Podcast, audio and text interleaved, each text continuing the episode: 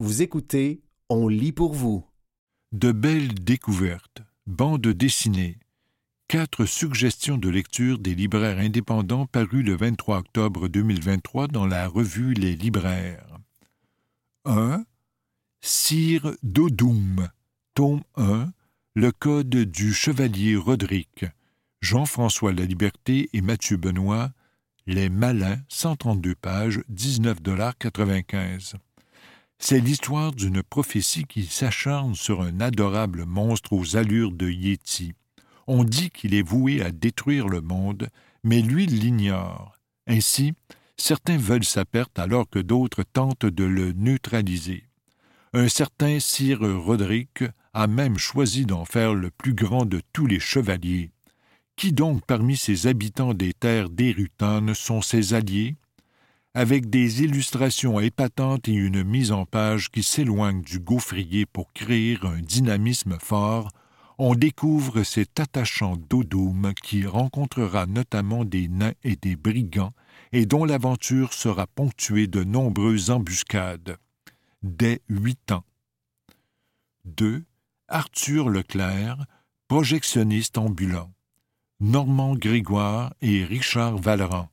La pastèque, 192 pages, 32,95 Voilà une œuvre remarquable de Valran et Grégoire qui nous plonge à la toute fin du XIXe siècle, en pleine belle époque au Québec, aux côtés d'un projectionniste ambulant qui parcourt les routes de la province pour faire des projections dans les églises ou rares salles. C'est tout un pan de l'histoire des débuts du cinéma que l'on découvre dans cette BD de fiction dont on souligne la qualité de la recherche, les nombreuses références aux films d'époque ainsi que la beauté des illustrations tout en sépia. 3. Les évaporés, Isaou Mout, d'après Thomas B. Reverdy, Sarbacane, 156 pages, 48,95 Adapté du roman de Thomas B. Reverdy paru en 2013, cette BD nous transporte dans un Japon contemporain encore sous le choc de la catastrophe de Fukushima, alors qu'on suit une fille prête à tout pour retrouver son père, un évaporé, c'est-à-dire un homme qui, sans explication et après un licenciement, est disparu. Au cœur des quartiers prolétaires de Tokyo, dans des camps de réfugiés et auprès de Yakuza, l'enquête sera menée. Isao Mout, bédéiste franco-japonais, rend hommage à ce fabuleux roman, l'adaptant avec d'adroites lignes fines et des décors détaillés. 4. Le visage de Paville, Jérémy Perraudot, édition 2024, 160 pages, 54,95 C'est dans un village reculé, au sein d'un archipel isolé, que se retrouve Paville, un scribe dont l'aéronef est tombé du ciel. En entendant de pouvoir repartir, il doit participer à la vie de la communauté tout en demeurant en dehors du sacré. Et cela n'est pas chose simple, car cet endroit où il a mis les pieds est une civilisation énigmatique, aux repères étranges et aux coutumes mystérieuses, et Paville est bien curieux. Avec son trait clair, son soin porté à une architecture des lieux des plus détaillés et ses pages muettes étonnantes, l'auteur de Crépuscule et Le long des ruines revient avec une histoire épatante. C'était de belles découvertes, bandes dessinées, quatre suggestions de lecture des libraires indépendants parues le 23 octobre 2023 dans la revue Les Libraires.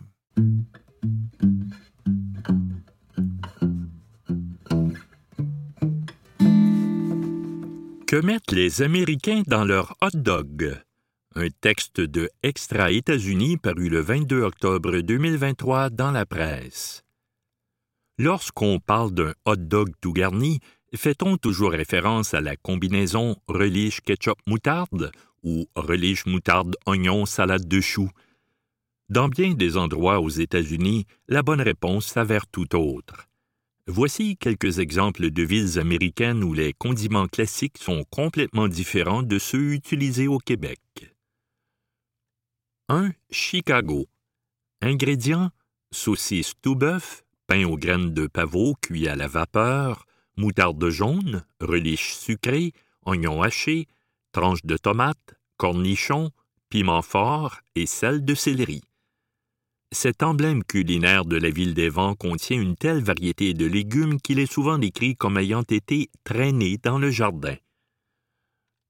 Sa popularité bondit pendant la crise économique des années 1930, alors qu'il offre aux familles dans le besoin un repas festif et nutritif plutôt économique. 2. New York. Ingrédients saucisse tout bœuf, choucroute et moutarde de brune épicée. Cet incontournable de la grosse pomme est aussi étroitement associé à la métropole que ses gratte-ciels. Il se retrouve un peu partout au menu des kiosques de bouffe de rue, de Central Park jusqu'au parc d'attractions de Coney Island. Sa préparation rapide en raison de la simplicité de ses condiments reflète bien le rythme de vie effréné des New-Yorkais. 3. Détroit et son Coney Dog. Ingrédients saucisse tout bœuf, chili au bœuf, oignons hachés et moutarde jaune. Le Coney Dog ne voit pas le jour au parc d'attractions new-yorkais de Coney Island, mais plutôt dans l'ancienne capitale de l'automobile. Sa recette est attribuée aux immigrants grecs Ghost et Bill Keros, deux frères qui ouvrent des restaurants rivaux en plein centre-ville de Détroit au début du 20e siècle. Garni d'un chili riche et consistant, ce costaud festin fait honneur au caractère ouvrier propre au Michigan. 4. Kansas City. Ingrédients saucisses à la poitrine de bœuf salé, corned beef, choucroute, fromage suisse et vinaigrette d'Émile. En plein cœur de l'Amérique, les restaurants de Kansas City servent cette étonnante fusion de saveurs acidulées et de textures crémeuses inspirées d'Europe. Sa traditionnelle vinaigrette des Mille-Îles, dont la recette proviendrait de la région du fleuve Saint-Laurent portant le même nom, s'apparente à celle du sandwich Reuben classique et du hamburger le plus vendu au monde, soit le Big Mac. 5. Los Angeles et son Danger Dog. Ingrédients saucisses enroulées de bacon, oignons et poivrons grillés, ketchup, moutarde, mayonnaise et jalapenos. Qu'y a-t-il de dangereux au Danger Dog?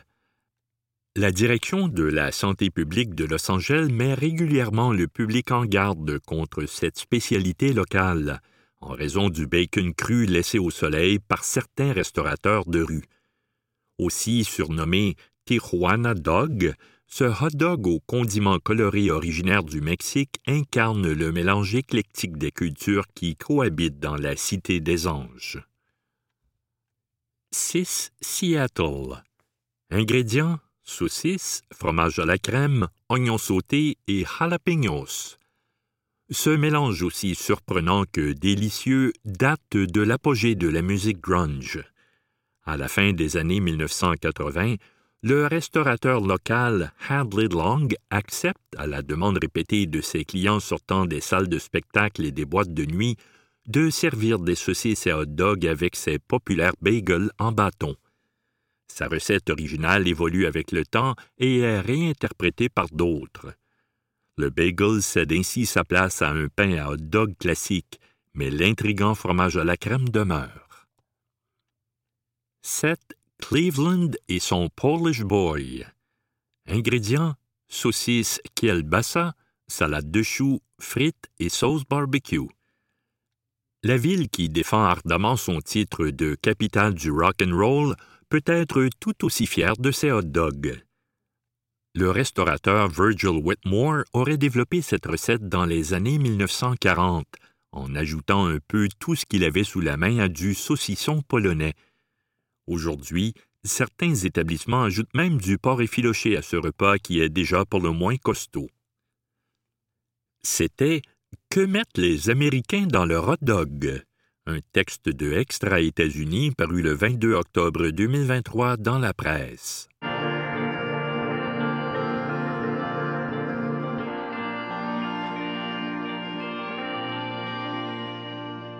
Un comité des sages pour autoriser les enfants à choisir leur prénom?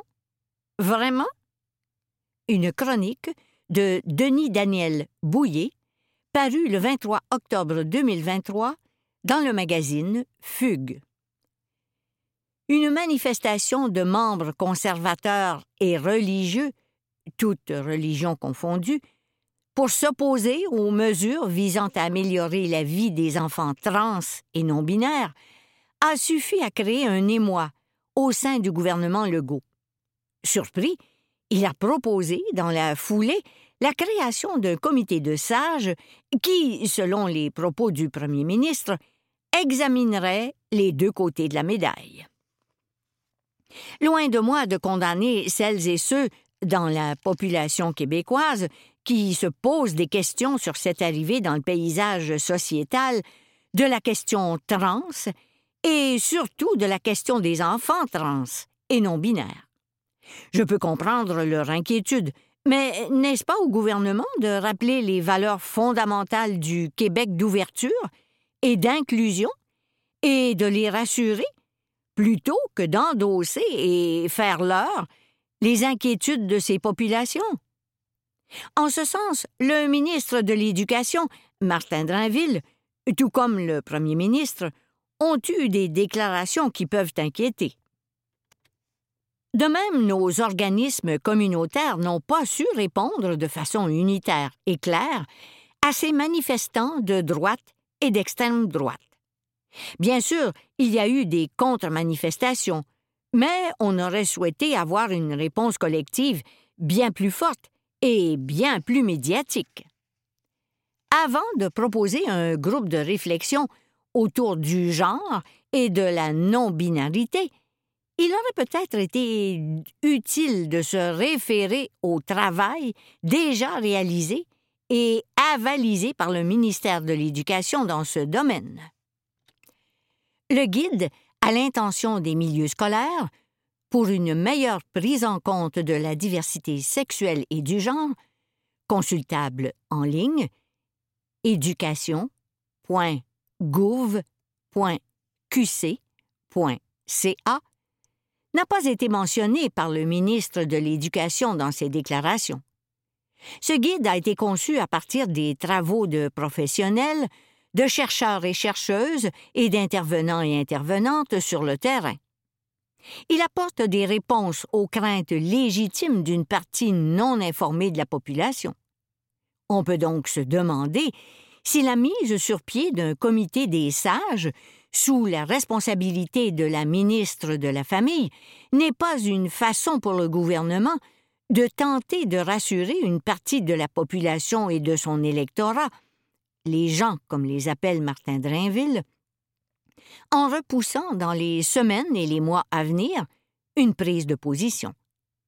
On espère sans doute que le soufflet retombera de lui-même, effacé par un autre sujet chaud d'actualité. Une mesure temporaire pour calmer le jeu. D'autant que, comme l'ont rappelé plusieurs leaders communautaires dans des entrevues dans les médias, il n'y a pas besoin de créer un comité quelconque pour répondre aux interrogations de certains et certaines, et uniquement sur les questions trans. Mais on pourrait aussi élargir cela à la question non binaire et les toilettes dans les écoles, tant qu'à y être. Comme je l'ai mentionné ci-dessus, il existe déjà un guide intitulé Pour une meilleure prise en compte de la diversité sexuelle et de genre à l'intention des milieux scolaires. Ce guide du ministère de l'Éducation est le produit d'un travail de réflexion et de consultation sur plusieurs mois et disponible facilement sur le site du ministère. Ça ne s'invente pas. On aurait souhaité que le premier ministre du Québec et son ministre de l'Éducation rappellent la Charte des droits et libertés de la personne, aussi imparfaite soit-elle, qui ne s'adresse pas seulement aux nouveaux immigrants et immigrantes, mais à toute la population québécoise. Une occasion manquée par le gouvernement de rappeler la primauté du respect de la personne avant de se positionner sur la nécessité de réfléchir à ce que l'on pourrait faire ou non pour le bien-être des enfants trans et non binaires. En ayant en arrière-plan cette valeur première et en la rappelant, les parents et autres inquiets pourraient aborder le sujet avec beaucoup plus de bienveillance. A-t-on réellement besoin d'un comité de sages, aussi sage soit-il, soit-elle? Rappelons que les recherches sont là, les intervenants et intervenantes sur le terrain sont là aussi. On pourrait aussi donner la parole, et surtout l'écouter, aux premiers et premières intéressés, c'est-à-dire les enfants trans et non binaires. Ces enfants ne feront pas partie du fameux comité, on s'en doute. Leur corps et leur expression ne leur appartiennent pas, trop jeunes pour être sages et trop jeunes pour prendre des décisions éclairées. Dans cette polémique qui a éclaté, on aurait aimé entendre un peu plus la ministre responsable du Bureau de lutte contre l'homophobie et la transphobie, Martine Biron. Certes, dans les quelques interventions faites devant les médias, elle a rappelé qu'elle se souciait du bien-être des enfants trans et non binaires, mais a laissé toute la latitude à ses collègues pour calmer la tempête. Martine Biron ne pilotera pas le comité des sages, laissé aux bons soins de sa collègue, la ministre de la Famille, Suzanne Roy, sans que l'on comprenne réellement ce choix par le premier ministre. Doit-on comprendre que ce comité de sages en sera un de parents? Impossible de ne pas conclure devant la petitesse de ce combat à mener. En quoi le fait qu'un enfant décide de choisir le prénom qui semble mieux lui correspondre, ou qu'encore qu'il ou elle décide de s'identifier à un ou une autre ou à aucun, puisse soulever autant de discussions, de réprobations, de contestations. Il s'agit seulement de faciliter sa vie au quotidien, de l'accompagner sur le chemin pour qu'il ou elle puisse être pleinement. Assez simple à comprendre, non? C'était un comité des sages pour autoriser les enfants à choisir leur prénom. Vraiment? Une chronique de Denis Daniel Bouillet, parue le 23 octobre 2023 dans le magazine Fugue. Et si on s'offrait un sursaut de sagesse? Un texte d'Alexandre Sirois, paru le 18 décembre 2023 dans La Presse. Paris. Nous avons le devoir de trouver des solutions. Si vous êtes pessimiste quant au sort du monde et avez besoin d'un peu de lumière en cette fin d'année 2023 plutôt sombre, vous voudrez probablement lire ce qui suit. Je précise d'entrée de jeu, pour ceux qui ne connaissent pas l'écrivain Amin Malouf, que ce n'est pas un utopiste ni un naïf, pas du tout en fait. Tenez, voyez comment il amorce son plus récent essai, Le labyrinthe des égarés. L'humanité connaît aujourd'hui l'une des périodes les plus périlleuses de son histoire. En revanche, à la fin du même livre, il cite Shakespeare. Ce qui s'est passé n'est qu'un prologue. Ce qui est à venir dépend de vous et moi. J'étais curieux de l'entendre à ce sujet alors que la planète semble avoir perdu sa boussole. Nous constatons tous que quelque chose est en train de déraper dans le monde. J'essaie de comprendre comment on en est arrivé là, et évidemment, quelque chose en moi pose la question comment peut-on sortir du labyrinthe dit Amin Malouf.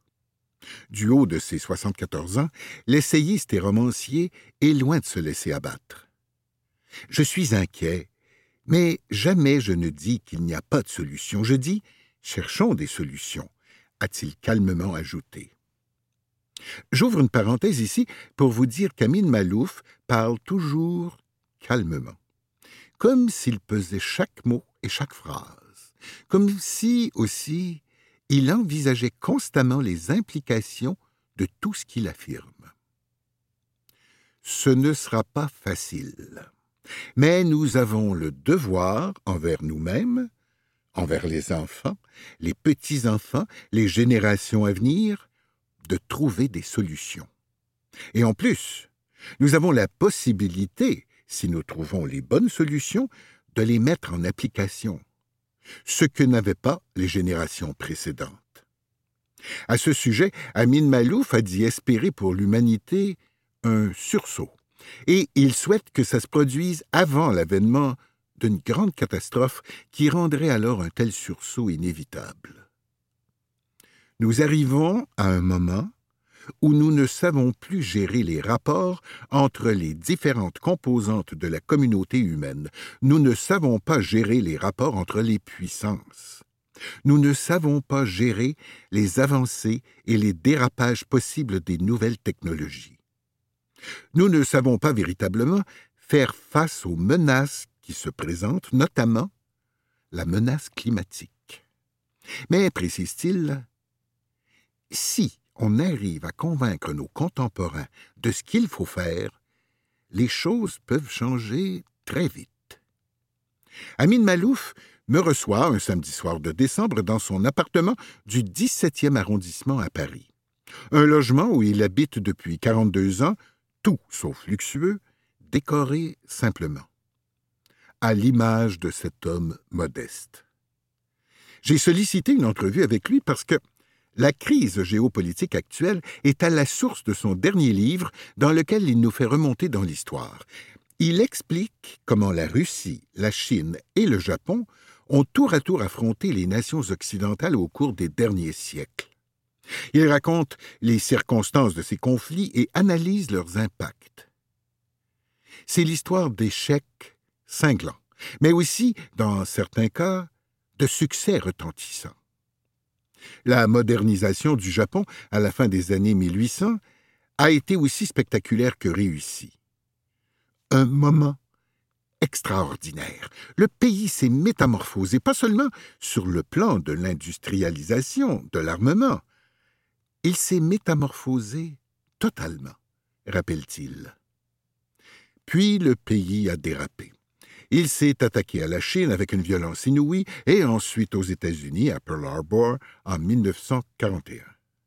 Mais après une défaite écrasante et les bombardements atomiques d'Hiroshima et de Nagasaki, le pays a su se relever rapidement sur le plan économique, mais aussi culturel.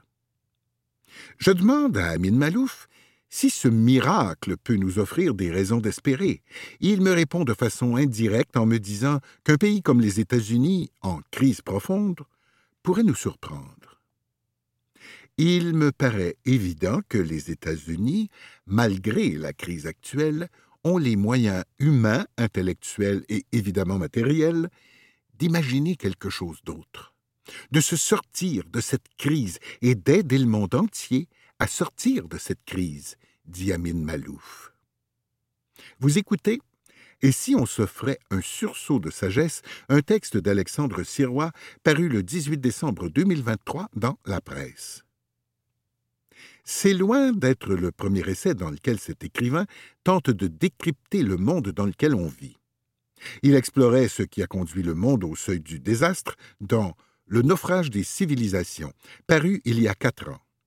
Et il s'inquiétait déjà dans son livre Les identités meurtrières, il y a 25 ans, de la montée des questions identitaires qui contribuent à la crise que nous traversons. En lien avec cet enjeu, nous échangeons sur la révolution technologique qui bouleverse nos sociétés.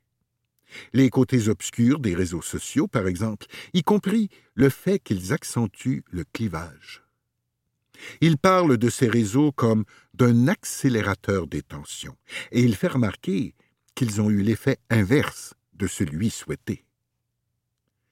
On aurait pu espérer que la multiplicité des lieux d'expression et la capacité gigantesque qui est donnée aujourd'hui à des milliards d'humains de s'exprimer directement à leurs semblables auraient suscité un épanouissement extraordinaire de débats d'idées, dit-il.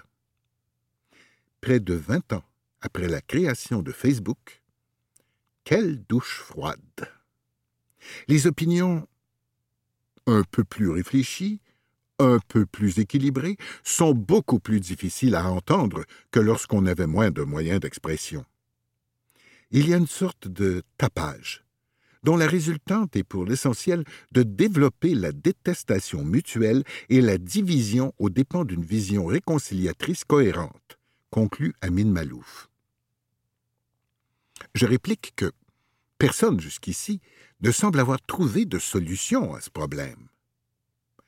Si on est optimiste, on se dit que c'est une phase, que, peu à peu, les gens feront la différence et que, peu à peu, on verra sortir de ce magma tumultueux quelque chose d'autre, répond-il.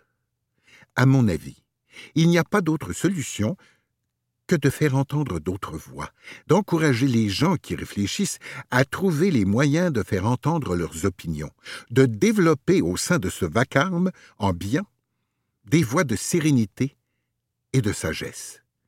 Il faut mener ce combat. Puis, pour la deuxième fois de l'entrevue, il utilise le mot sursaut. On a vraiment besoin d'un sursaut de sagesse. Il est trop modeste, bien sûr, pour prétendre que ce qu'il fait en publiant des livres éclairants sur le sort du monde et en participant au débat public à ce sujet est exactement le genre de choses dont nous avons besoin. Il se contente de me dire que les débats qui doivent être menés dans le monde aujourd'hui sont fondamentaux. Nous avons vraiment besoin, au niveau global, d'un moment de réflexion approfondie et sereine sur l'orientation que doit prendre l'aventure humaine. Nous avons l'impression d'être dans un véhicule qui va de plus en plus vite, mais qui n'a pas de volant, illustre Amin Malouf. Le temps a filé, et il est déjà 22 heures. Je le remercie pour sa générosité et je referme la porte de son appartement à regret en me disant que si nous parvenons un jour à sortir du labyrinthe, ce sera à l'aide d'idées de la trempe de sel d'Amin Malouf. Qui est Amin Malouf? Né au Liban en 1949, l'écrivain Amin Malouf a passé sa jeunesse dans ce pays, mais aussi en Égypte. Il s'est par la suite installé en France à partir du milieu des années 1970.